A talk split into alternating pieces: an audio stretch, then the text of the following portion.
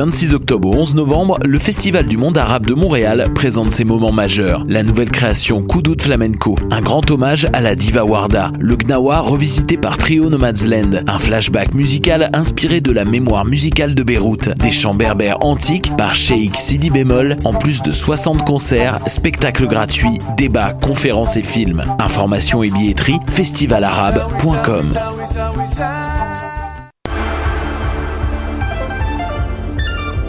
Cinéma, jeux vidéo, télé, bande dessinée, littérature. Chaque semaine, les Amazones se réunissent pour discuter geekness avec un regard féministe et un panel pas comme les autres.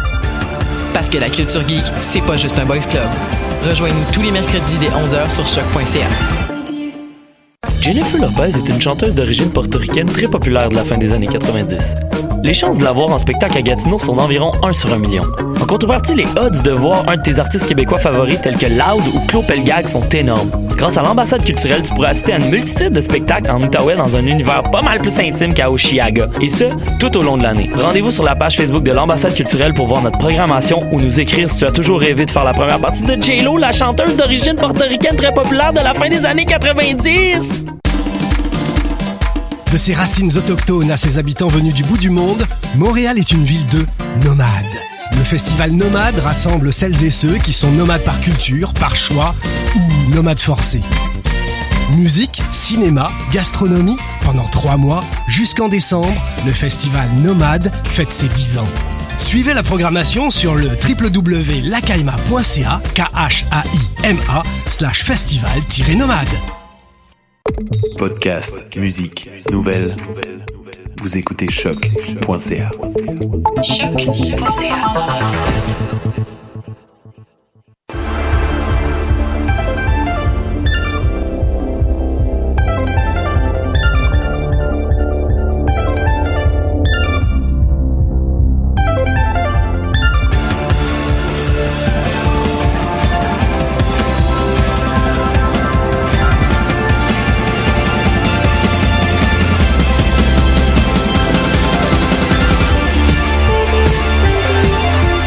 Et bon matin, bienvenue à cette toute nouvelle émission des Amazones.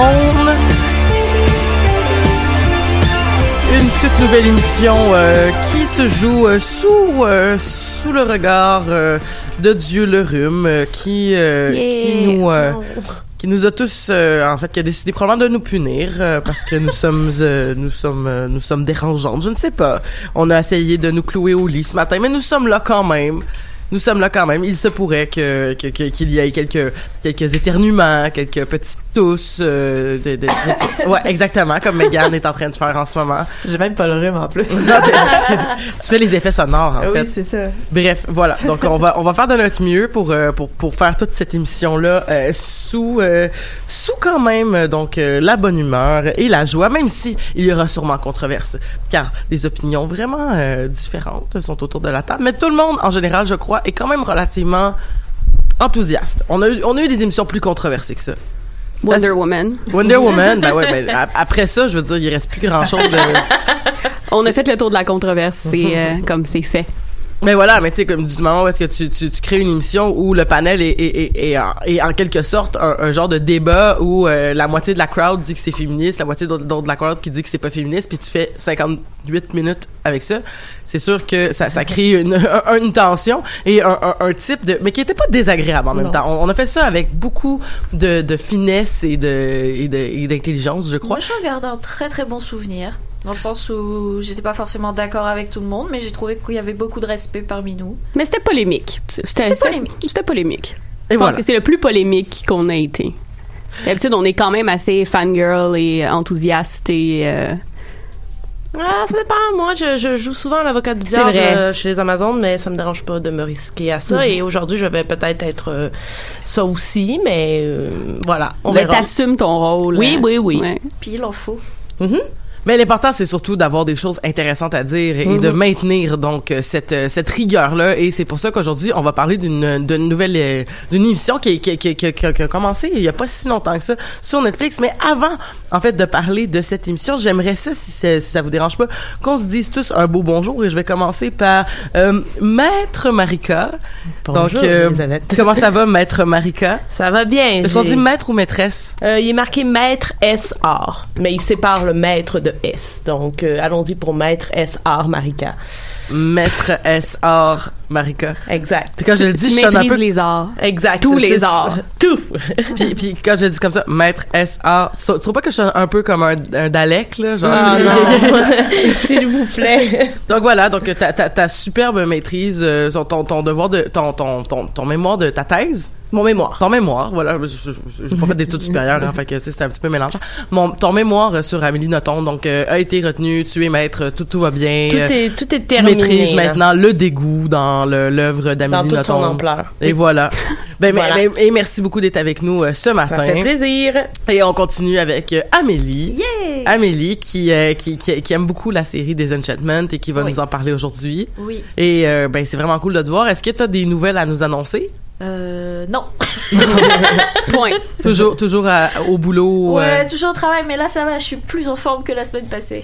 ça c'est ça c'est cool. Ça, c'est cool. Ça c'est important. Yep. Est-ce que est-ce que la la- la- l'immigration ça va toujours bien? Ouais, l'immigration ça va, ça suit son chemin. J'espère être euh, résidente permanente en 2020 là. Ouh. Je le souhaite. 2020, une année où il y aura encore des épisodes de Disenchantment parce qu'on a annoncé Oui, qu'on a annoncé qu'il y aura donc euh, des saisons de renouvelées. Tout est dans tout. ouais, c'est ça. Je pense qu'il n'y a aucun hasard avec le fait que tu vas avoir ta résidence permanente et que Disenchantment est renouvelé jusqu'en Non, 2021. moi, je suis convaincue que les deux sont liés à vie là. Absolument.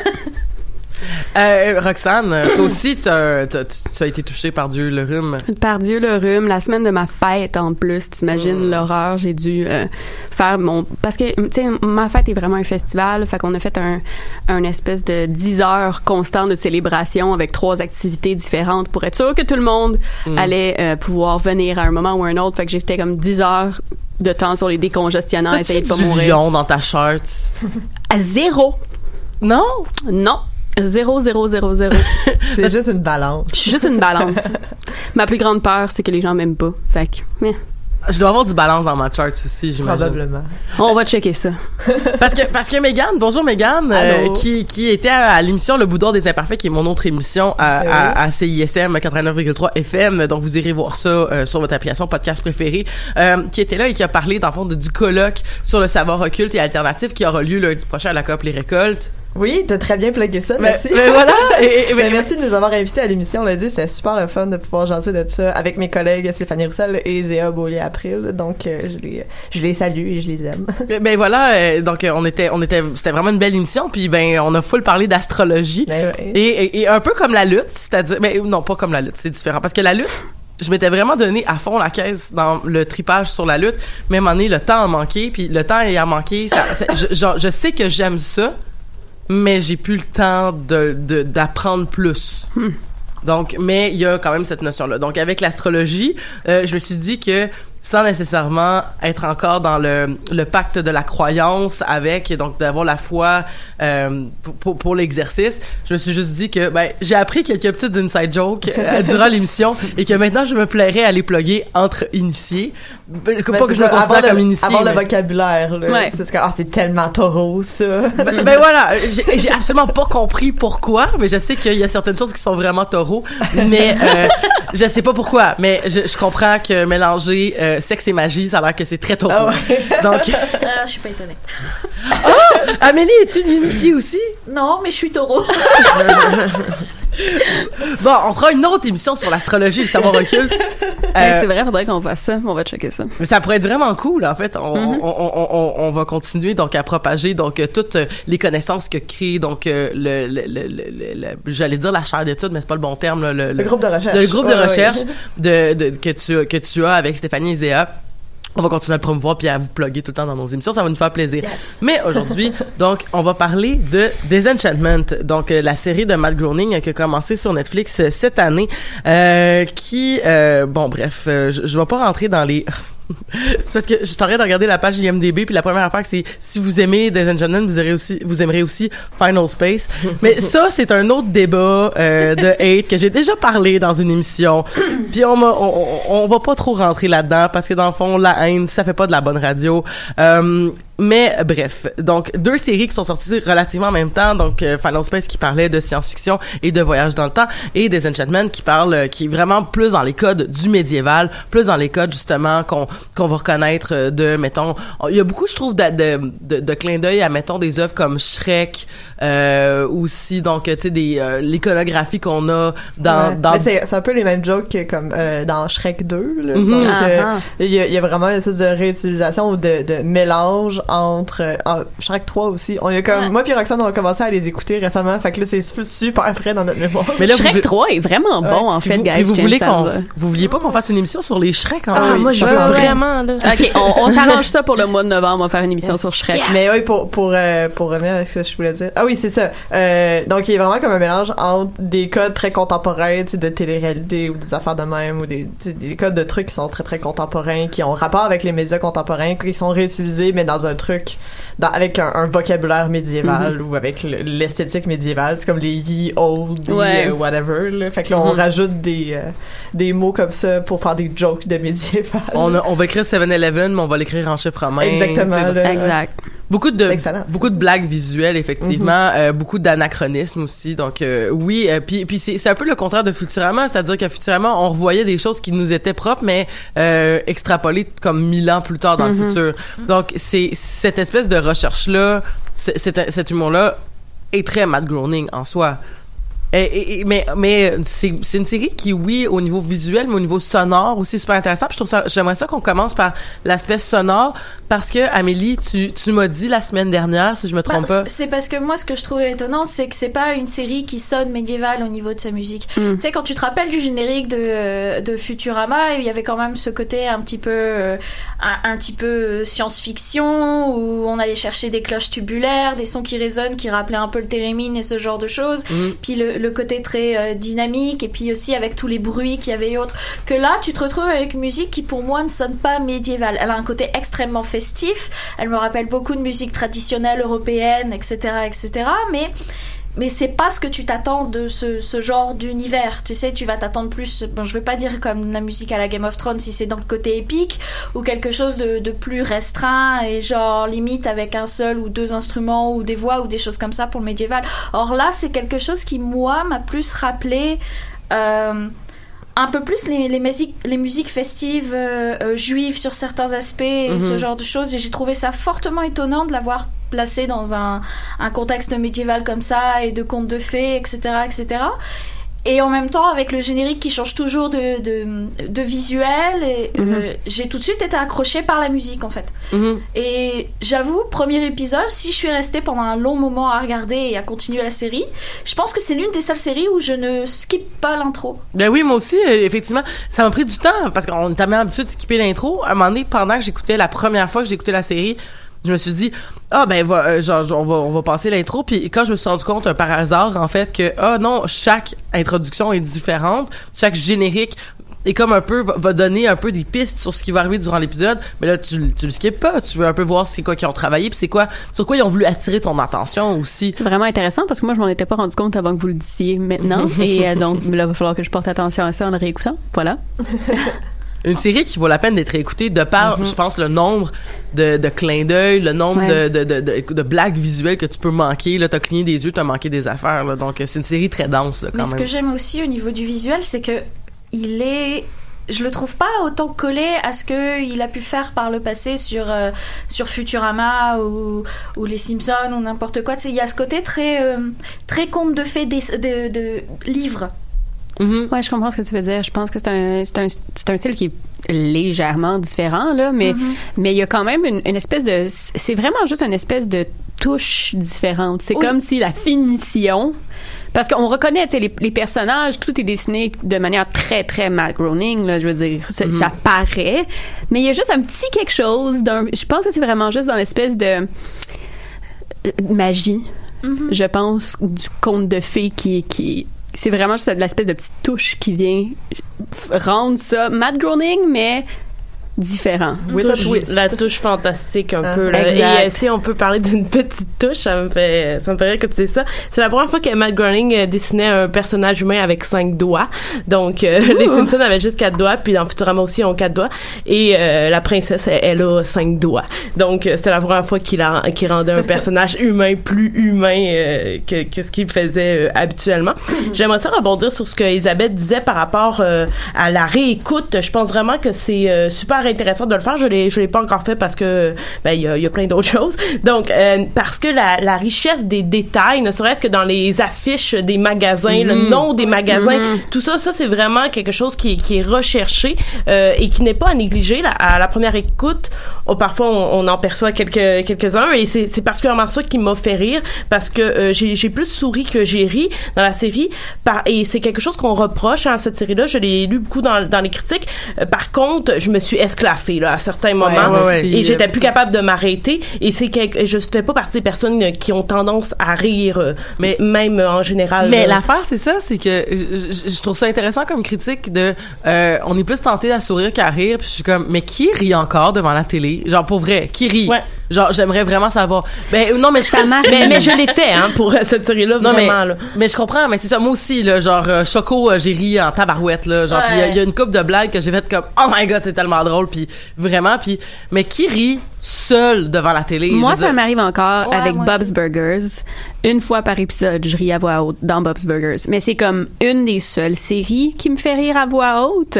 Ok. Puis, mais je trouve pas que c'est une mauvaise chose qu'une Non, série me fasse ça. pas rire à voix haute. Mais en, fait, c'est surtout une question, je pense, de, tu sais, comme je veux dire, moi, je dirais la, seule série dans les dernières années qui m'ont fait rire à, à gorge déployée, euh, ça serait The Good Place, je pense. Hmm. Tu sais, qui m'a fait vraiment rire. Mais c'est ça, tu sais, c'est, c'est, c'est, c'est, puis c'est correct. Mais à un moment donné, tu sais, en plus, je pense à Marika et moi qui fréquentons les soirées d'humour de façon hebdomadaire.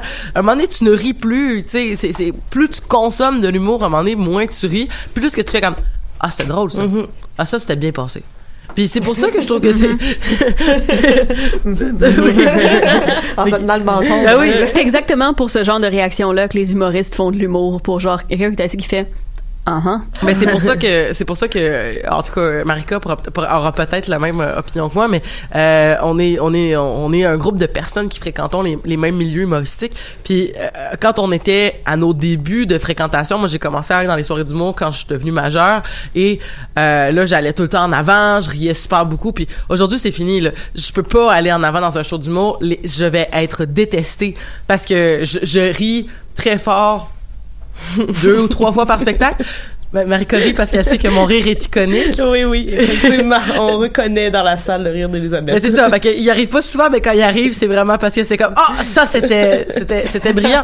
Mais de par ça, c'est comme, moment donné, ben, voilà. Donc, sourire, rire dans une série, euh, je, je, je trouve que des fois la finesse, même si le rire sort pas, quoique dans cette série-là, j'ai ri Ouais. beaucoup, euh, mais euh, je crois que c'est pour ça que j'avais apprécié la série parce que je, je trouvais qu'il y avait une certaine finesse au niveau de l'écriture, au niveau des dialogues aussi. Il y avait... Je pense que c'est un bon mot, la finesse. C'est Mhm. c'est pas nécessairement des, c'est c'est ça, c'est pas des, des jokes qui te font rire à gorge déployée pour la plupart. Tu sais, Il y en a une fois ou trois épisodes où tu fais comme, ok, ça, je suis incapable de me contrôler, c'est vraiment drôle. Puis c'est pas non plus une espèce d'écriture à la Rick and Morty très très rude là, Non. en comparaison. Là, Non, ouais. c'est ça, c'est c'est c'est des jokes, c'est réfléchi, tu sais, c'est pas nécessairement du de l'humour qui fait ha ha ha, c'est de l'humour qui fait comme oh fuck, all right, comme Quoi que j'ai fait une coupe de ha ha ha toute seule dans oui, mon salon. of course. Um, Choco, naturellement. Mais Choco, Parle- ouais. tu sais, on va parler de Choco. mais mais tu sais, à part de ça, puis, puis pour moi, c'est le genre d'humour qui m'intéresse de plus en plus, cet humour-là qui me fait réfléchir à comment ils sont arrivés à faire ce lien-là, je pense. Mais c'est que je crois qu'il y a énormément, en lien avec ce que tu dis, c'est qu'il y a énormément de procédés différents dans l'écriture. Ouais. Tu sais, autant le gag visuel un peu facile, autant des jokes très très euh, euh, caustique, autant qu'il y a des il y a vraiment tu sais je veux dire le, le- une de mes blagues préférées puis parce que ben, j'ai réécouté l'épisode 1 souvent parce que je l'ai fait écouter à d'autres personnes mais je veux dire la, la blague de personne n'est jamais parti genre no one left euh, genre euh, Elfworld euh, not even Lefto euh, euh, non, genre, euh, genre- Les non. jokes de non non, non, non, c'est ça. C'est genre personne est parti, genre personne est parti euh, sauf Lefto, puis personne n'est revenu even return Corner Didn't Return. Fait que, tu sais, c'est comme, puis, ben, c'est, c'est, c'est juste que c'est comme cette espèce de, de, de- il y a comme une surenchère de Ouais. noms en vraiment peu de temps. Euh, la chanson des elfes qui chantent, Ah, la chanson genre de, de, de tu sais, de, de on la, ouais, tous heureux, là. De quoi? Ouais, Le, le côté on est tous heureux. On est tous des- heureux, mais on nomme un espèce de, de, de, de- tu sais, qu'on- on est vraiment asservi, puis on Ouais. est vraiment Ouais. comme euh, brainwashé, mais pas brainwashé, mais comme euh, on, on fait la même chose, puis on répète parce que c'est tout ce qu'on veut, tu sais. Ouais. Tout, ce qui tourne autour des elfes est quand même assez trippant. Là. Moi, c'est vraiment euh, euh, mon épisode favori, c'est quand ils retournent Ouais. chez les elfes avec Ouais. euh, la princesse et avec euh, Lucy. Mais hum, pour euh, parler de, de, ces strates d'humour là, euh, je trouve qu'il y en a plus d'une et euh, il y en a une que j'ai trouvé un peu trop cloisonnée euh, à l'époque dans laquelle se déroule la série, c'est-à-dire euh, au Moyen Âge. Là. Donc, ce que, ce que j'aimais, ce que j'aime en fait avec Futurama, parce que j'ai tout juste commencé la série, là, Ah, je suis à la saison 2. euh, C'est excellent. On va vraiment aimer ça. euh, oui, ben jusqu'à maintenant, c'est ce que j'aime le plus de ce que j'ai vu de, de Matt Groening. Il pouvait vraiment euh, exploser parce que le futur permet d'aller dans toutes les directions. Et parfois, j'avais l'impression que les gags de euh, de Disenchantment étaient euh, trop pris dans son époque, c'est-à-dire tellement de blagues sur l'hygiène, tellement, tu sais, on dirait, Ouais, il, y avait un peu de la difficulté à s'extirper euh, de, de cet univers-là qu'est le, qu'est le cliché du Moyen Âge. Euh, ça m'a fait rire parce que dans le contexte dans lequel j'ai écouté la série, moi, je revenais tout juste de Bicoline. La journée où je suis revenue de Bicoline, j'ai commencé ça. Donc, j'étais dans ce qu'on appelle communément le Bico Blues, c'est-à-dire toute cette mélancolie qui vient de revenir dans notre existence morne et morose, c'est-à-dire la réalité. Donc, tous les éléments étaient là pour euh, faire en sorte que j'aime ça et que en plus je m'identifie à, à plein de trucs. Mais avec le recul, Parfois, je me disais, ah, ok, on aurait pu aller un peu plus loin, pousser un peu plus la note que ce qu'on connaît déjà comme étant les clichés de, euh, ah oui, on jette la merde par les fenêtres, ah oui, on se lave pas souvent. Ça, j'ai j'ai trouvé que c'était un peu facile, mais puisque c'était côtoyé par d'autres strates d'humour qui étaient plus fines, justement, Les, les enfants de la bonne qui ont toute une, jo- une job, dont Ouais. une qui est sage-femme. puis, euh, puis c'est comme, ah, c'est l'heure de travailler. Boum! Puis elle sort un nouveau bébé. Ah, voilà. Mais tu sais, c'est Ben, comme, ah, pour moi, ça, c'est le genre de truc, c'est comme les jokes de pet, là. Tu sais, je veux dire, dans Shrek, les jokes de pet, là, il y en a comme une par demi-heure minimum. Puis, puis, ils sont c'est pas nécessairement drôles, mais c'est des jokes de pet. Puis, je- tu sais, je vais sourire quand même. Non, si, à la limite, là, il y en a qui sont comme, oh mon dieu. Mais, C'est ça. c'est Mais ça, non, mais comme- je veux dire, à un moment donné, c'est vraiment efficace, tu sais, aussi. là. surtout quand c'est surprenant, puis surtout quand c'est justement... C'est- à- le, à- le vrai défi, avec c'est de faire une twist surprenante sur une joke de pet. Exact. C'est- Je Oui, pense voilà. je pense que l'affaire c'est qu'ils réussissent pas à faire des jokes surprenantes à ce sujet-là dans Disenchantment. Exact. Euh, c'est comme OK, ils sont là quand même. OK, c'est drôle mais c'est pas plus que ça. mais Mais moi- bon là. ouais. Moi, c'est en ça que j'espère plus pour la saison 2, parce que j'ai comme vraiment l'impression que la saison 1, c'était comme pour installer tout. Ouais, Et il y a ce côté, on maîtrise notre, euh, notre médium, on Mhm. Sait exactement ce qu'on fait avec, et Ouais. même si les blagues sont clichés, il y a le côté comme, on sait qu'elles sont clichés, on en a conscience, mais on les maîtrise comme il faut. Puis j'espère qu'à la saison 2, ça va être, ok, maintenant que vous êtes habitué à ça, on va pouvoir aller au-dessus. Ben, il y a aussi le fait que, euh, je sais, je vais juste finir ça rapidement, que, que la, je veux dire, le changement de structure narrative aussi est quand même une- un, un gros changement avec les séries de Matt Groening, qui est moi, probablement la chose que j'ai le plus aimé de Disenchantment. C'était le fait que c'était, il y avait un arc narratif qui s'étendait sur toute la saison. Les, les épisodes, c'est pas des stand-alone. Il faut que tu les écoutes dans, euh, dans leur contexte pour comprendre. Moi, c'est quelque chose que j'ai vraiment apprécié, puis c'est un style qui est complètement différent de ce que Matt Groening a fait un, un- un- avant. On- il avait essayé un petit peu quelque chose de similaire avec les dernières saisons de Futurama, sans en dire plus pour toi.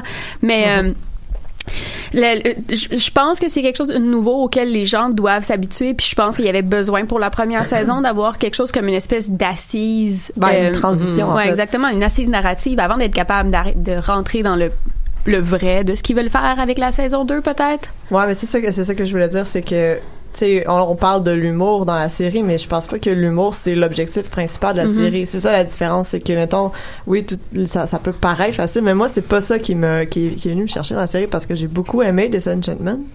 Mais c'est pas pour son humour nécessairement parce que c'est sûr que c'est moi j'ai vu ça plus comme de la saveur c'est une série à la. Matt Groening puis ça fait vraiment une transition entre justement euh, toutes les affaires euh, un peu comme à la Futurama là, standalone vers quelque chose de très narratif. Puis la fin de la saison annonce quelque chose de très très narratif là. Parce que là le monde est bien construit on l'a bien expliqué. Mais c'est ça là je pense que ça s'en va vers quelque chose de vraiment plus dramatique en fait. Ouais. puis je pense pas que ça va nécessairement continuer à être aussi léger je mets des guillemets parce que les Ouais. thèmes qui sont abordés dans la première saison c'est pas léger du Non. tout non non non là. donc ça, ça va aller dans quelque chose de plus deep puis ça suit aussi une tendance très récente dans les cartoons avec les BoJack et compagnie Voilà, Ouais. que je pense que c'est vers ça qui va aller puis je pense qu'ils vont vraiment bien le faire en tout cas Ouais. j'espère là Mais tout à fait, parce que tu sais, comme on sait qu'il a bien réussi avec Futurama, sans te dire de punch, mais je veux dire, Futurama a quand même réussi sans, mettons, avoir des trames narratives euh, comme euh, au- tout au long de la saison qui étaient dramatiques, mais d'avoir des épisodes, je veux dire, on a tous pleuré à l'épisode Ouais. du chien, là. Oui. Celui-là, celui des rêves avec sa mère, tous. Ouais, ouais, c'est ça. mais c'est ce Puis que la euh, finale ce que- aussi qui fait ouais. pleurer, là. Avec moi, j'ai pleuré. ce que Futurama a fait puis qui, qui ont vraiment fait plus rapidement avec Disenchantment c'est le développement de personnages Oui. Oui. donc c'est c'est ça c'est vraiment une série basée sur Mais les parce qu'il y en a moins. Il y en a moins mais on tu sais on Bean c'est un personnage très complexe et super intéressant là. Mhm. autant que Elfo même le genre le petit démon euh, moi, c'est mon Lucy, personnage euh, préféré. ouais. Mais c'est vrai, en termes de développement de personnage, c'est vraiment impressionnant. Euh, je veux dire, on peut parler de Bean peut-être en, en premier parce que c'est vraiment pas une, une, une protagoniste typique. Là.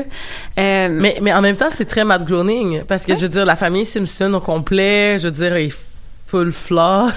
Euh, Futurama Fry est un est décrit comme un, paresseux qui a pas vraiment beaucoup d'ambition, euh, qui, qui se ramasse toujours dans des situations un peu euh, par hasard, par accident, euh, puis euh, et, je veux dire, c'est ça. Je pense que c'est, je pense que ça fait partie de son œuvre de créer ces, ces, ces, ces héros-là, ces héroïnes-là, qui sont foncièrement très très euh, imparfaits, imparfaites.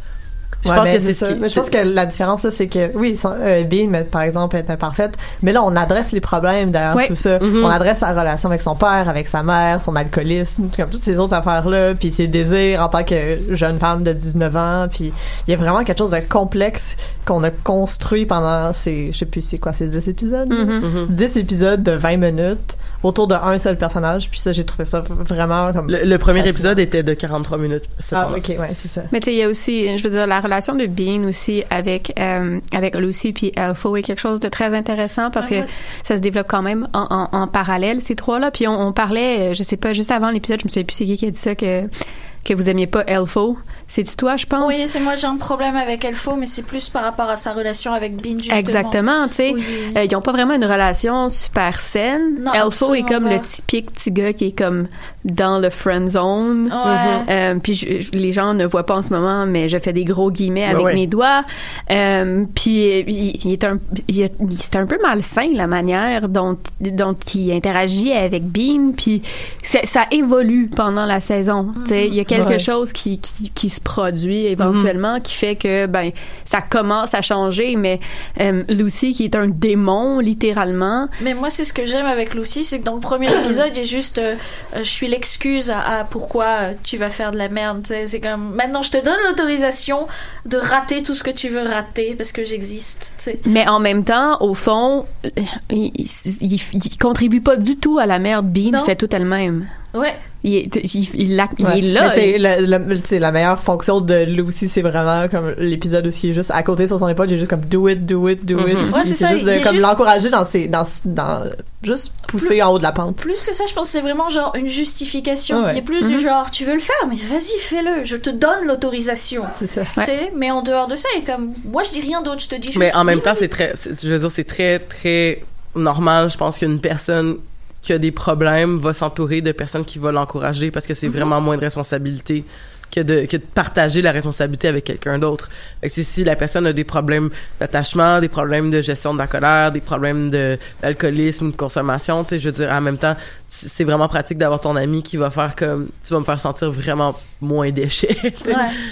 Oui, puis en même temps, je pense que Elfo représente l'antithèse de, de Lucy, là. Je pense que, dans le fond, Lucy, Lucy serait comme le, le, le petit démon, tandis que Elfo est le petit ange, Mais en même, certaine en même temps, je trouve ça intéressant parce que Elfo, il y a un épisode où est-ce que justement, tu sais, ils veulent nous laisser croire ça, puis finalement, on comprend que, je veux dire, il est pas plus parfait lui non plus parce que justement, à cause de sa relation malsaine avec Bean, il, il, il reproduit des comportements hyper pas corrects, puis il s'en rend compte. Il y a, il y a des, il y a, il y a des, euh, euh, voyons, euh, des, des, des il y a une, une ouverture, pas une ouverture, mais une, une réalisation qui, qui va avoir que ah ben j'aurais pas dû te mettre dans cette position-là, puis dans le fond je t'ai je t'ai mis dans des positions dangereuses parce que j'étais selfish, puis parce que tout ce que je voulais c'était c'était que tu, tu m'apprécies puis tout ça, puis euh, je pense que la en tout cas ça c'est c'est c'est c'est peut-être une opinion qui va changer avec le temps, mais je pense qu'en ce moment tu sais avec la, la finale de la série qui a mis Bean devant son ami ou sa mère, puis qu'elle a décidé de choisir sa mère, ce que j'ai trouvé super intéressant co- co- co- comme, comme twist,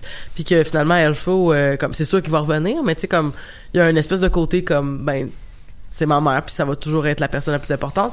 Et euh, ben, quoique là, en sachant que sa mère avait des intentions de tuer son père, ça va peut-être aller changer bien des choses, mais euh, je pense que la pire affaire qu'il pourrait faire, par exemple, ça serait si Bean et Elfo sont vraiment ensemble. Ouais. Je trouve que ça serait la, ça serait comme une espèce de, tu sais, justement, en lien avec ce que tu as parlé, f- co- quote friend zone. Bah, Si- Surtout que bon, euh, c'était un peu aussi le trope sur Futurama, puis sur pas mal d'autres séries de Ben oui, oui, tout à fait, euh. Tu sais, arrive un moment, faut passer outre. Ouais, voilà. De toute façon, Bean, là, elle- je, vois- je dis ça comme si je la connaissais, là. Elle serait pas heureuse avec Elfo. Non, Tu sais, vraiment mettons qu'ils décident de, genre, les personnages évoluent, rendus dans quatre saisons, puis là, enfin, ils les font être Ouais. en couple. sais, la même dynamique sur toutes les maudites séries. Ouais. Comme, je trouve que ça envoie un message qui est contraire à ce qu'ils ont envoyé comme message depuis le début de la série. Ouais, qui est comme, individualité, respecte-toi, comme, tu sais. Puis, La quête personnelle au-delà de la quête amoureuse. Bah, il y a ça et aussi que Elfo vient de découvrir sa quête personnelle aussi. Exact. Ben oui. Tu sais, puis ça, euh, puis moi, l'un des mes préférés, c'est quand il est comme, non, mais je voulais juste, oh, oui, mais en fait, je suis pas comme ton, oh, tu sais, quand il se rend compte que ouais. finalement, il agit exactement comme son père, et puis ce genre de choses, puis il est Uh-huh. juste comme, oh, illumination. C'est l'un, c'est l'un des moments qui m'avait fait rire en mode, bon, au moins, il va quelque part, quoi. Puis, Moi, Ouais. un, un moment qui m'avait vraiment fait rire, c'est le mariage. hmm. De voir à quel point les gens se colissaient de la mort du prince, là. Puis que vraiment, c'est comme, bah là, il faut qu'on passe à une autre affaire. là. Il y avait cette espèce Mais de il était même pas mort, il est resté vivant pendant une semaine. Il y a quelqu'un d'autre dans la salle qu'on peut marier à Bean, s'il vous plaît, guys. Mais d'ailleurs, ce que j'ai trouvé drôle, c'est que le, le, le- celui qui fait la voix du prince qui se transforme en cochon, C'est un acteur euh, anglais qui. c'est un acteur anglais qui qui jou- jouait dans une série du nom de IT Crowd. Oui, tout à fait. et euh, qui était le président de la boîte et qui était un pervers sexuel qui courait après toutes les femmes au point où à un moment il reçoit euh, la merde euh, pas la, la tête de merde un truc du genre donc c'est une espèce de, de trophée avec une tête en forme de crotte et c'est desservi par les féministes de la nation puis c'est lui genre le grand représentant et autres puis Ça, c'était dans IT Crowd et pas dans la IT vraie Crowd. vie, ok. pas dans la vie non l'acteur en lui-même est quelqu'un de d'assez euh, d'assez cool Un beau rappel quand même avec sa transformation à Spider-Pig. euh, Ouais. tu sais, Mhm. puis, puis, ouais, puis le fait justement qu'on l'a transformé en cochon, c'est quand même assez représentatif de, de l'opinion qu'on a de ce genre de caractère-là. exactement Mais qu'on l'a quand même laissé avoir beaucoup de sexe avec des, des mantis, là, des, maman- des, comment, Des, ça- euh, comment ça s'appelle déjà? Ben, des, des genres de loups de mer, là. bah c'est ça c'est Ah, des ma- Des de- manatees. des ouais. manatees. C'est des sirènes. Mais comme, comme mais le genre qu'on avait aussi entendu dans How I Met Your Mother, euh, sur, les, sur les manatees qui étaient en fait, euh, tu sais, c'est ça, on- qui, qui, qui lorsque, dans le fond, t'avais pas beaucoup mangé puis t'étais peut-être en train de devenir fou, tu croyais que c'était des sirènes? vous, vous aviez pas vu cet épisode? Non. On n'a jamais été trop fan de, de la série. En tout cas, quand, quand ils ont sorti cette blague-là, j'ai fait Ah, c'est comme dans Met Your Mother. Mais Mm. bref.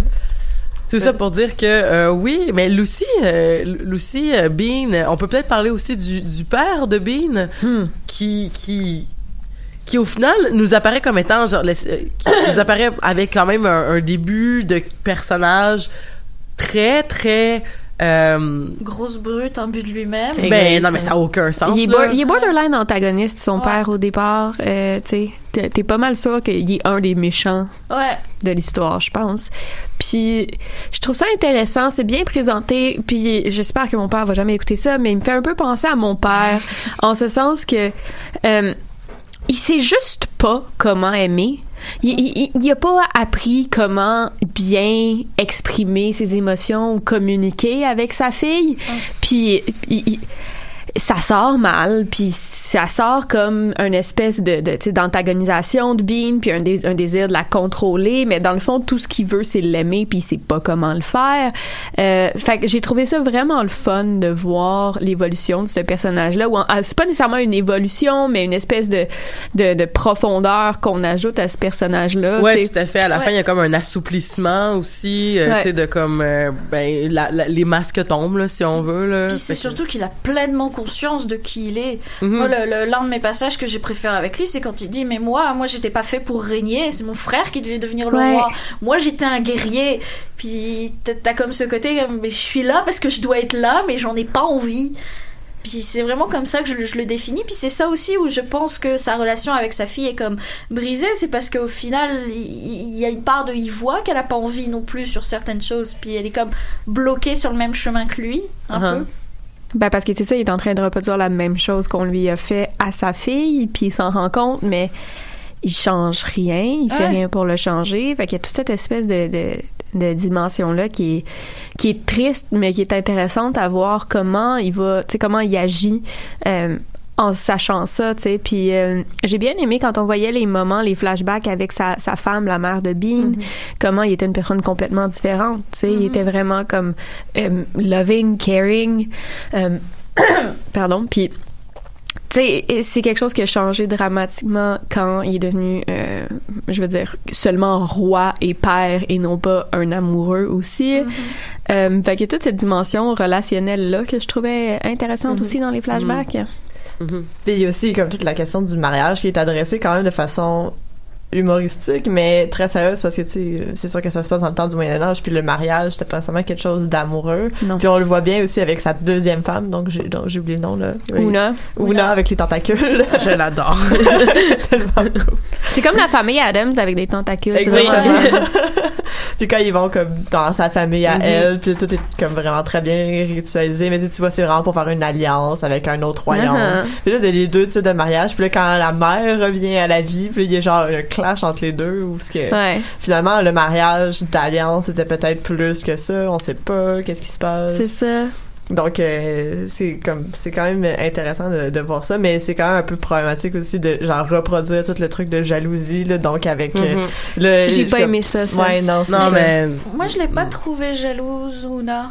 Plus comme. Ben, elle, elle- elle était insécure parce qu'elle était comme moi, je perds ma place là. Ouais, mais c'est ça. Je veux dire, peut-être jalouse du fait de plus être reine, plus jalouse dans le côté. euh, Pouvoir. En train de pouvoir, t'es- Mhm. tu es en train de, de, de m'extirper mon rôle, que jalouse, genre, tu prends ma relation amoureuse. Mais il y a aucune des deux qui voulait cette relation là avec lui. Tu sais, c'est ça, Ouais. c'est ça qui est un peu triste au final, c'est que juste- justement la finale nous apprend que la- même la mère de Bean, qui avait l'air d'avoir une espèce de relation saine avec son père, en fait, était encore une fois une question de pouvoir, était encore une question de, de, de, de- en fait, de, de contrôle, euh, puis qu'elle l'aimait pas vraiment.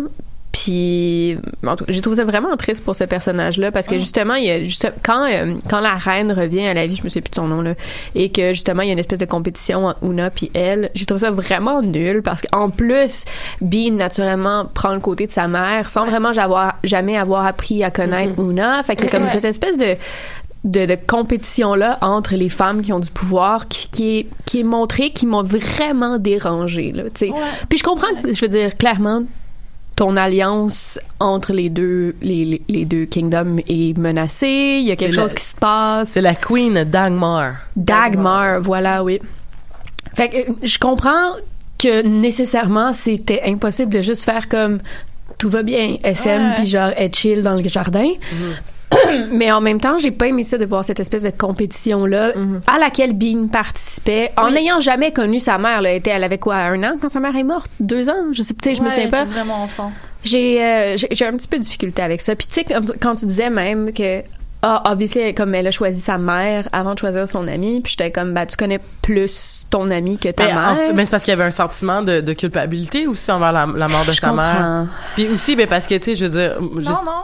J'ai du mal à comprendre ce que tu veux dire par le sentiment de culpabilité. Il y avait pas donné une espèce de C'était un, un peu de sa faute si Ouais, parce Ouais, qu'elle mais avait elle, elle switché le sait pas? Non, Ben, elle l'a vu. elle Elle l'a vu vu, dans euh, la dans la boule. dans la boule de cristal. Ok. Fait qu'elle a vu qu'elle a switché les cups, puis c'est de sa faute, c'est sa mère. C'est ça, Parce que, parce la culpabilité, pour moi, elle l'a aussi vis-à-vis de Elfo. Parce qu'il est quand même mort À en- pour la sauver. ouais. pour la sauver. Ah, ouais. Mais je pense que la logique, c'est aussi que justement, Elfo, elle a eu le temps de passer du temps avec lui, puis de, de, Ouais, de peut-être. vivre ce qu'elle avait à vivre, disons, avec lui, tandis qu'elle a jamais eu le temps de le faire avec sa mère. Donc là, elle a comme une deuxième chance de, de faire ces aventures-là avec euh, sa mère. Moi, j'étais un peu perplexe par rapport au choix. Là. Ça, ça m'a, ça m'a surpris. Ben, au moins, ça m'a surpris là, parce que un des trucs que je reproche, c'est que j'ai pas trouvé ça euh, très surprenant comme série. Je trouvais ça un petit peu prévisible. Ah, mais vraiment prévisible. mais pour revenir à Una, moi, c'est un personnage que j'aimais vraiment. Là. Ouais. Quand j'ai vu le premier épisode, j'étais comme, OK, elle, c'est clair que ça va être mon genre de personnage. On, on touche une corde sensible. Et ce que j'ai aimé, en fait, un des renversements, ouais, oui, un des renversements qui m'a vraiment plu et que je n'ai pas trouvé, euh, justement, s'inscrivant comme dans euh, les typiques détournements des contes, euh, des contes euh, traditionnels c'est que ce ne soit pas Una la méchante finalement. Oui, parce La que méchante elle- belle-mère, ouais, c'est exact. ça. et elle a elle a tout un physique qui porte à à, à croire qu'elle est donc la grande méchante avec ses tentacules qui font peur et tout ça et je, Puis il y a je- aussi toute la dynamique de, de, de présenter la guerre qui était entre les deux Les pendant deux super peuples, longtemps. ouais. Fait que naturellement, tu penses que c'est juste une envoyée qui va venir saboter dès que Exact. tu vois la guerre. Fait que c'est vraiment, tout est seté up pour qu'on pense que c'est. Una qui est méchante. elle a l'air d'une maniganceuse la façon dont elle se déplace tout est porté à croire ça Ça me fait tellement rire quand je repense à la scène où est-ce qu'elle prend ses tranquillisants Oh puis mon elle fait le tour dans le jardin. oui C'est tellement drôle. Donc ça, ça, j'ai trouvé euh, moi aussi ça m'a dérangé la, la dynamique jalousie de femmes qui euh, même même si c'est même pas pour la relation qui comme tu le disais très bien aucune des deux finalement n'a envie d'être avec le roi même ne serait-ce que pour le pouvoir ça a encore montré la dynamique de chicane entre deux femmes. Ça m'a aussi dérangé, mais au moins, il y a eu le renversement que c'était pas Una la méchante. Là, je, je trouvais que la conclusion était satisfaisante pour ce qui venait de, de, de m'énerver un peu. C'est ça. avant. Ils ont montré les maudites femmes hystériques, C'est mais ça. Mais c'est c'est un personnage maltraité, Una. Je trouve que. Mais, mais, mais, mais c'est, c'est, c'est, c'est, j'ai l'impression que c'est, c'est, euh, elle est maltraitée, mais comme la série le sait qu'il est maltraité. Elle sait si- qu'elle est maltraitée. Son fils est maltraité aussi. Oh, oui. Je veux dire, excuse-moi, mais mais, mais, mais c'est pour ça que ça m'étonnerait pas qu'on les voit rise from the dust, là, tu sais, dans la Moi deuxième aussi, je saison. pense qu'il va être important dans la deuxième, peut-être troisième saison plus. Mhm. Dans la deuxième, j'ai l'impression que ça va être vraiment le l'espèce de, de de en fait re- re- reprendre le kingdom là, si Ouais, on ça veut. c'était plus l'arc narratif avec la Queen Dagmar. mais- Exactement, mais j'ai l'impression que ce- soit dans la ils vont aider à, à- dans la saison fin de la saison 2 où ils vont être vraiment importants dans la saison 3 mais euh, c'est ça, j'ai l'impression qu'ils ont été comme vraiment euh, peinturés dans un coin là, tu sais Ouais, euh, comme au fait, ils existent. Ouais. C'est- ça, tu sais, on les a comme on les a présentés, on a présenté son, son fils comme étant un, un petit gars faible, un peu niaiseux, que tu sais, qui est juste toujours dismissed par ses parents. mais qui cherche l'attention de ses parents. C'est très triste, là, C'est vraiment triste. Puis Una qui est pas là pour le fun, elle a été envoyée par son kingdom. La seule job qu'elle a, c'est de garder la paix entre les deux kingdoms. Puis son mari la traite comme de la marde, puis tout le monde la traite comme de la marde, personne l'aime. Sans, sans aucune raison, vraiment, là. Ben, Je c'est- il doit peut-être avoir comme ça de sous-texte un peu raciste. aussi, Exactement, c'est ça que je pense là, parce que tu sais, c'est ça, si on était en guerre contre le peuple pendant des années et des années, obviously, elle est là, fait qu'elle est une une personne extérieure, est une personne avec qui ils ont été en guerre pendant longtemps, fait que clairement, il y a justement un sous-texte raciste là-dedans aussi. Comme c'est pas, ça a pas l'air le fun pour ces deux personnes-là. Non. Non. Puis en plus, elle en a pleinement conscience. Je veux dire, les fois, elle est comme, mais, mais non, mais tu sais, euh, qu'est-ce que tu veux qu'elle fasse, ta fille? Je veux dire, elle doit faire comme nous, elle doit se marier et puis euh, garder la paix entre deux royaumes. Puis, tu sais, That's it. ouais, c'est pas. euh, Très, très message à la Brave, tu sais, justement. Ouais. Tu sais, où on reproduit ces systèmes-là de génération en génération. Ouais. Mais sans, sans Mm. vraiment pouvoir le changer. Mais ouais, j'ai l'impression que Una va être quelque chose de peut-être un peu plus important dans les, les prochaines saisons. Puis j'aimerais ça. Mhm. Comme je pense que ce serait un personnage qui mériterait d'être exploré. Puis j'aimerais ça en fait voir plus euh, plus de contenu sur la- le peuple de Una. Mhm. Je pense que j'aimerais ça voir l'espèce de, de de lieu de la mésentente entre les deux peuples. Mhm. Parce que j'ai pas exactement compris. Tu sais, il y avait dans une espèce de marais. Ouais. Genre? Ouais, c'est un peu comme espèce de Nouvelle-Orléans euh, avec des, euh, des marais. Ouais. Ça fait un peu bayou là, Mhm. comme environnement. là. Ouais, puis ils sont un petit peu, euh, sont vraiment stricts sur les protocoles puis les règles Ah puis oui. ce genre de C'est trucs-là. très inspiré par, mettons, comme les ben la société japonaise ou comme Ouais. très ritualisé puis comme mais c'est c'est intéressant mais je- comme euh, on parle de ça depuis tantôt mais je remarque que c'est- oui, la série, c'est une série fantastique, mais il y a toute le, le- la façon dont c'est écrit, ça prend vraiment le virage fantastique au sens où ça devient vraiment comme une série épique. Tu sais, on essaie, Ouais. on essaie Mm. d'imaginer des guerres de royaumes, comment ça va se développer, comment ça va s'écrire. Puis je pense qu'ils ont la possibilité de le faire de façon très euh, raffinée, puis subtile, puis comme intelligente éventuellement, de parler de toutes ces choses-là. Mm. Mais je voyais vraiment comme une espèce de monument à la Game of Thrones qui est en train de se construire où ce que t'as les différents royaumes puis là il y a comme des conflits entre eux autres puis là les Ben oui, parce que, parce que t'as clairement le, Ouais, groupe des, t'as clairement le groupe de ceux qui surveillent Bean depuis le début. ouais avec la boule de cristal qui Ex- exactement, Qui avec ont ce, déjà tué un royaume d'ailleurs. ouais. C'est ça. C'est ça que, en fait, moi, j'ai fini la saison, puis j'avais hâte de voir euh, les autres parties du royaume, parce que, tu sais, on voit toujours la carte dans le... En fait, on voit des bouts de la carte plutôt que la carte ensemble. Puis j'avais hâte de voir... J'ai essayé de googler. euh, Il y a des gens qui ont fait ça, qui ont pris tous les petits bouts de cartes, puis qui les ont mis ça fait ensemble très sur une carte. aussi euh, de mettre des cartes comme ça C'est important Ouais, ouais. les cartes. On pourra en parler On avec Rachel. Rachel, oui, Rachel des cartes. Mais euh, j'ai essayé de googler pour voir un peu. J'essaie de j'essaie de comprendre est-ce qu'il nous manque des bouts de la carte ou est-ce que tout est déjà là? Tu sais, Puis d'après moi, je- il, y a un- il y a- il nous manque un continent au complet. Ou probablement ces personnes méchantes là sont où ils essaient de contrôler la destinée du Bah, monde. tu tu sais, moi, c'est ce que, ce que tu vois avec la fin sur le, le, le vaisseau où euh, Dagnar amène Bino, puis tu vois que c'est que des, des êtres enchantés sur le vaisseau. Mhm. Ouais. Donc il doit y avoir un endroit où il y a que des êtres enchantés et qui doivent genre être mis en quarantaine ou je ne sais quoi. comme dans Shrek Comme dans Shrek. on revient toujours à Shrek Ah. Mais c'est parce que je pense aussi que Shrek à une époque a mis genre à, à créer un monument au niveau du conte de fées détourné Mm. et que de, à notre époque aujourd'hui t'as un peu du mal à faire des contes de fées sans passer par des éléments que Shrek a rapportés. Mhm. On est comme on a du mal à passer outre en quelque sorte. le- Mais c'est correct, Shrek c'est bon. Shrek is love, Shrek is life. mais mais je comprends ce que tu veux dire. Je pense que ça, ça- c'est vraiment comme une espèce de Sh- Shrek a un peu mis la barre, tu sais. C'est ça. Puis après, à partir du moment où tu fais quelque chose sur les contes de fées que tu essaies de détourner, c'est comme il y a toujours, il va toujours avoir une comparaison avec Shrek, que ce soit de- du dessin animé ou pas. Je pense à la série, euh, c'est-tu Once Upon a Time que ça s'appelle? Ouais. Tu sais, essayer de détourner les contes de fées. Il va toujours avoir, si quelqu'un fait une étude académique là-dessus, sur le détournement moderne des contes de fées, c'est sûr que Shrek va être quelque part dans, dans ce texte-là. Puis en même temps, tu sais quoi, je suis pas sûre qu'on peut vraiment qualifier Disenchantment notre détournement de contes de fées classiques. Ben, à cause que, mettons, il y a les, ben, genre, je pense juste à Hansel et Gretel, là, qui sont, qui sont ouais. repris, là. Ouais, c'est vrai. Il y a Hansel et Gretel, dont on n'a pas encore parlé d'ailleurs. Puis je pense que Ouais. c'est toi qui voulais en- absolument en parler. Mais c'est parce que moi j'ai trouvé intéressant, bon, je veux dire c'est classique d'avoir le côté genre c'est la sorcière qui est gentille, c'est une Celle et Gretel qui sont des monstres ou quoi que ce soit, mais c'est le, le visuel que j'ai trouvé particulièrement intéressant à la manière dont la poursuite à l'intérieur de la Mhm. maison euh, se fait Mhm. et, et le Déjà, c'est, je pense, l'un des rares épisodes où c'est vraiment macabre avec du sang et plein de choses comme ça. Et, C'était vraiment un rough épisode. ah ouais, Ouais, tu sais, la, la, la, la, la- l'espèce de lollipop hache euh, qu'elle utilisait et autres, c'est comme assez, assez exceptionnel d'un point de vue de réalisation visuelle. C'est c'est l'épisode aussi où est-ce qu'elle devient comme le bourreau, puis là Ouais. finalement elle sera pas capable, puis là c'est comme ah tu seras jamais capable de rien faire Mhm. parce que t'es pas capable de travailler, puis t'es pas mais tu sais dans le fond c'est comme la question de je peux pas je peux pas tuer personne, c'est comme moi mais t'as déjà tué un prince, puis c'est comme tu sais Ouais. et, cette espèce de toute euh, j'aime bien ces blagues un peu saupoudrées dans la série où est-ce que c'est comme euh, oui, tu veux nous faire des belles morales, mais dans le fond, c'est comme t'es, t'es plein de contradictions, là, parce Ouais, que, tu tu, tu, tu, tu, n'appliques pas les morales que tu nous dis que t'as, là, fait que, bref. Les inégalités morales, c'est une des choses les plus cool à explorer, je pense. Surtout dans des séries animées où il n'y a pas vraiment d'impératif. euh, Catégorique. c'est pas ça que je voulais dire, mais euh, en effet, l'impératif catégorique qui revient toujours quand on parle de, de moralité.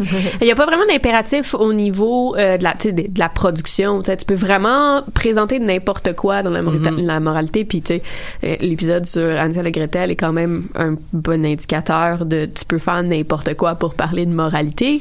Euh, puis, euh, je trouve ça le fun, justement, d'explorer ces côtés-là de Bean, cette espèce de de je suis une personne qui, qui a beaucoup de principes mais je déroge toujours à mes principes quand ça fonctionne tu sais Ouais.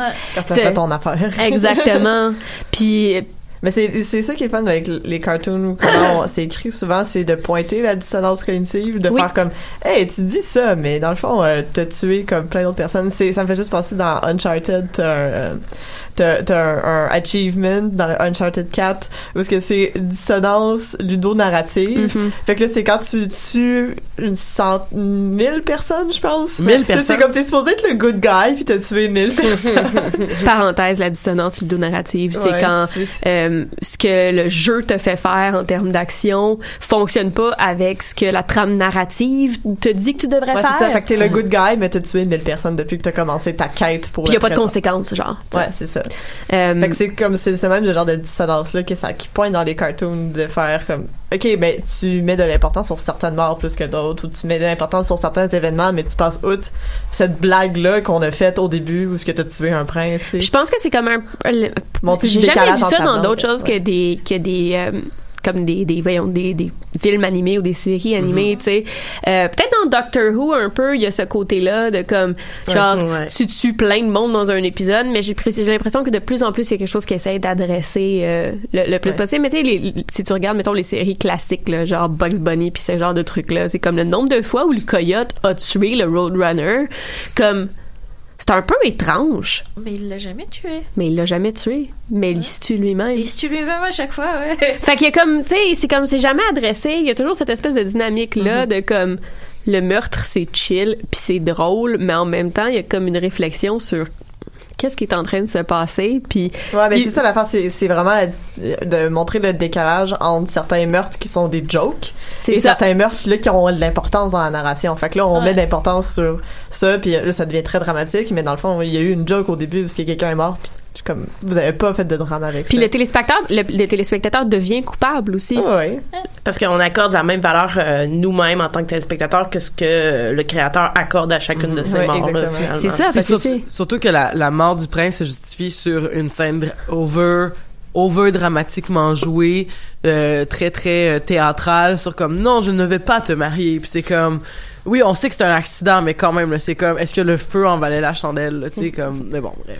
Mais c'est ça, le, le- spectateur devient complice quand quand il y a, il y a cette idée-là que Bean genre a des principes qu'elle-même respecte pas parce que nous aussi on a ri de la mort du prince mais on arrive puis on est comme mon dieu Bean devrait pas exécuter cette personne. Fait que n- nous-mêmes on fait exactement le même processus que Bean ce que j'ai trouvé intéressant. Moi je me suis pas identifiée tant que ça à Bean en tant que comme que personnage parce que je, je suis pas je, je sais pas je, je vis pas la même chose qu'elle de la même manière mais euh, mais c'est je me suis pas identifiée à elle mais c'est un personnage avec lequel je je comprends qu'on puisse s'identifier. Puis si nos expériences étaient plus proches je pense que ce serait vraiment facile de m'identifier à elle. Je sais pas ce que vous en pensez mais je trouve qu'elle est vraiment bien écrite de genre son angst puis comme son espèce de rébellion est écrit d'une manière qui serait vraiment facile à s'identifier pour comme un adolescent ou quelqu'un qui a qui, tu sais, qui qui vit des problèmes similaires. Je, je, je trouve qu'elle est bien Ben, écrite. C'est, drôle parce que ces problèmes souvent justement je pense encore je pense que c'est encore dans l'épisode de Hansel et Gretel où est-ce que on va on va un peu euh, tu sais on va on va entendre le personnage décrier ce- ce- cette espèce de, de ambiguïté là ou cette espèce de problématique là de euh, c'est pas juste ma vie est pas juste et tout ça. Alors que t'as des gens à côté là on revient à la blague traditionnellement médiévale que tu parlais en, en- en- plus tôt Marika mais de tu sais justement de comme ma vie est vraiment difficile alors que tu vois des gens qui ont comme la peste ou qui arrivent pas à manger à tous les jours puis qui sont comme ah oui ça a vraiment l'air très difficile. Qui sont garochés dans le plague pit genre. Ouais, exactement. Fait qu'il y a quelque chose d'intéressant là-dedans, je trouve euh, quand même là, tu sais de on va on va continuer à utiliser cette trame narrative là, mais on va quand même nommer que comme ouais, on, on va on va assumer que ce personnage-là va vivre ces aventures-là tout en accusant son statut privilégié de classe en même temps, tu sais. Fait que euh, je sais pas, je sais pas. Est-ce que est-ce que c'est est-ce que c'est maladroit d'après vous ou c'est une bonne idée de, Non, de, non, de le faire comme pense, ça? Je pense que il faut continuer un peu comme ça parce que tu sais, je veux dire, on, on est tous un peu en mode ah ma vie est pas juste, mais sans vraiment faire attention à ce qui se passe aussi au niveau des voisins. Ce qui veut pas dire que les problèmes qu'elle rencontre sont mauvais. Ce qui veut juste dire qu'à certains moments, il faudra aussi qu'elle se rend compte de ce qui se passe autour d'elle. Ah, Parce que pour l'instant, elle est un peu Elle centrée pas, sur ce qu'elle ouais. ressent, elle le sait pas. Mais d'un autre côté, elle est encore très jeune dans l'histoire. Tu sais, je veux dire, est-ce que tu peux reprocher à quelqu'un qui a 17, 18 ans d'être centré sur lui-même en même temps? Oui, mais ils, ils sont, sont- je veux dire, tu peux pas. Je pense que c'est important de d'apprendre à te centrer sur toi-même avant d'être capable de te centrer sur les autres ou de te mettre en comparaison aux autres, parce que il y a une expression que j'aime beaucoup, mais qui est pas vraiment une expression, qui est la, la douleur de ta de, de ta cheville. En fait, la douleur de la jambe cassée de ton voisin n'atténue pas la douleur de ta cheville tordue. Ouais. Comme objectivement, une cheville tordue est moins grave qu'une fracture du Mais tibia ça reste que t'as mal. mais ça fait mal quand même, tu sais. Ouais. Puis, puis je pense que c'est important de commencer à comprendre ta propre douleur pour être capable d'a- d'avoir de l'empathie envers les autres aussi. Puis je pense que peut-être que c'est en fait c'est ça qui va arriver maintenant que tout le royaume est, est- est mort, mais pas vraiment mort là. Euh, elle va devoir faire fi de sa propre douleur pour aider les autres. Donc peut-être qu'il y a cette, cette espèce de, de continuité là qui va se faire là. Je je sais pas comment ça va se passer, mais C'est le personnage de la nourrice où euh, j'ai souvenir que Dagnar lui dit quelque chose à propos du fait qu'elle est comme comme bloquée dans une espèce de masque sa nourrice quelque chose comme ça j'arrive plus à me rappeler de, de quel épisode quand elle revient Qu'elle Dagmar, dit, euh, elle revient à l'avant-dernier épisode. c'est ça mais elle, elle dit quelque chose à la nourrice du genre ah, toujours aussi euh, cheerful genre pour cacher un peu ton, ton côté psychopathe ou quelque chose comme ça tu sais. je me rappelle plus exactement du passage mais j'ai quand même l'impression que la- nourrice est comme un personnage profondément triste Ben oui, mais clairement, là, je veux dire, euh, il me semble que c'est, on le voit dans l'épisode où est-ce qu'elle elle oblige à être son enfant, là, je veux dire, puis, Ouais. Puis il y a, y a quelques, il y a quelques phrases aussi qu'elle, qu'elle drop un peu où tu vois comme, justement, cette espèce de façade-là, euh, comme que, que tout ça n'est qu'une façade, tu sais. Ouais, c'est ça. Puis pourtant ça reste qu'elle est extrêmement proche de de Bean, de, Mhm. de Bean, etc., etc. Puis que il y a comme une communication qui se fait pas là-dessus, tu sais. Elle est là, elle la nourrit, elle s'occupe d'elle, elle l'éduque, elle, euh, elle lui sert de confidente à certains moments, mais Mhm. jamais Bean va l'écouter. C'est- c'est comme Mais en même temps, c'est parce que la nourrice prolonge tout ce que Bean ne veut pas, c'est-à-dire Ouais. vivre avec ce statut-là privilégié qui l'oblige à se marier et possiblement à accéder au pouvoir, tout ce que finalement Bean refuse. Mhm. Et la nourrice participe à ça. à- je- je- c'est comme ça que je me l'explique. Elle participe à tout ce que Bean ne veut pas finalement, et malgré euh, son bon vouloir, là, parce que la Mhm. nourrice est pas, euh, ne semble pas mauvaise d'emblée euh, comme ça, mais j'ai l'impression que justement, pour en, pour en revenir un peu à ce que vous dites, elle porte le masque qu'on lui a donné Mhm. dans la hiérarchie que représente tout ça. là. Et pour revenir à Bean aussi, ce que je trouve intéressant, c'est bon, c'est sûr que c'est pas non plus c'est pas non plus quelqu'un de défiguré là, mais euh, Mhm. Bean est quand même euh, tu sais avec euh, les- ses dents, avec ses cheveux très blancs, euh, elle porte des vêtements amples, elle veut pas qu'on mette en valeur euh, tu sais sa poitrine ou ses hanches ou tout ça. Euh, je trouve ça quand même intéressant qu'on ait créé un personnage principal féminin euh, qui est pas Princesse. en qui est ben, ben, puis qui est c'est une princesse c'est ça mais puis qui est pas ni hideuse ni euh, un espèce de stéréotype de genre euh, euh, je vais le dire avec beaucoup de guillemets encore tomboy Mhm. euh, qu'on n'est pas dans cet angle-là mais qu'on n'est pas non plus allé dans l'angle de comme tu sais justement elle enlève ses lunettes puis elle est parfaite, genre. exactement moi je trouve que c'est vraiment une- un bel équilibre de personnages féminins je trouve de, de de justement représentation physique à tout le moins. Là. Exactement, tu sais, puis de dire comme bon ben on va représenter un, un corps correct, une, une face correcte, elle, elle est pas elle est pas elle est pas laide, mais elle est pas non plus un pétard, puis on n'a pas l'obligation de la rendre un pétard parce que c'est pas là-dessus que va tourner l'histoire. Puis en plus ben comme on, peut-être qu'il va y avoir un, un- une espèce de, de, de trame narrative où est-ce que euh, ben à un moment donné euh, faire le party euh, se battre dans les bars euh, faire du gambling euh, boire beaucoup d'alcool consommer beaucoup de drogues illicites va peut-être prendre le bar pour le besoin de la quête pour réussir la grande quête épique qui se dessine devant elle, mais pas dans un objectif de nous allons réaliser tout ça, on, on va transformer ce personnage-là parce que c'est- de toute façon, ça serait pas très bien vu chez une femme de Ouais. faire ça. J'ai l'impression que peut-être le désenchantement dans Disenchantment va venir du fait que, tu sais, puis on, on parle de tous les personnages depuis tantôt, tous les personnages portent un masque, tous les personnages font quelque chose parce qu'ils ils ont été poussés à être dans ces situations-là. Euh, fait que peut-être que justement, c'est ça le grand désenchantement, c'est juste de faire tomber les masques puis de se rendre compte que rien est comme on le pense à chaque fois qu'on se centre sur nous-mêmes sans Très, très Rick and Morty-esque. mais, mais c'est un excellent, euh, c'est un excellent mot de la fin, en fait, Roxane. Genre, je vais te l'accorder. et, euh, et je vais, euh, je vais vous dire tous merci. Euh, toutes merci, dis-je. Merci beaucoup, Marika, maître Marika. Donc, au plaisir de te, de te revoir très bientôt. J'ai trouvé mon costume d'Halloween. J'ai vraiment Oh, hâte yeah. à notre party de vendredi. Bye, Amélie aussi. Donc, encore une fois, euh, on, on a hâte que tu deviennes une citoyenne canadienne euh, et que tu trouves une job qui te plaît et que tu t'épanouisses. Et ça, c'est cool. Roxane, on soigne, on soigne notre rhume et on se revoit très bientôt. Et Megan, on n'oublie pas, lundi prochain, le colloque sur le savoir occulte et alternatif. Et là-dessus, je vous dis à la semaine prochaine.